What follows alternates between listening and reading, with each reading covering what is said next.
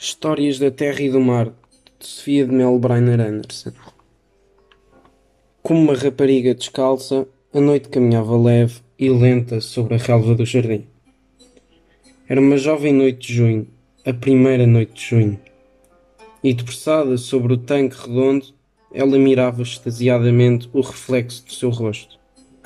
Do jardim via-se a casa, uma grande casa cor-de-rosa e antiga que, toda iluminada nessa noite de festa, espalhava no jardim luzes, brilhos, risos, músicas e vozes.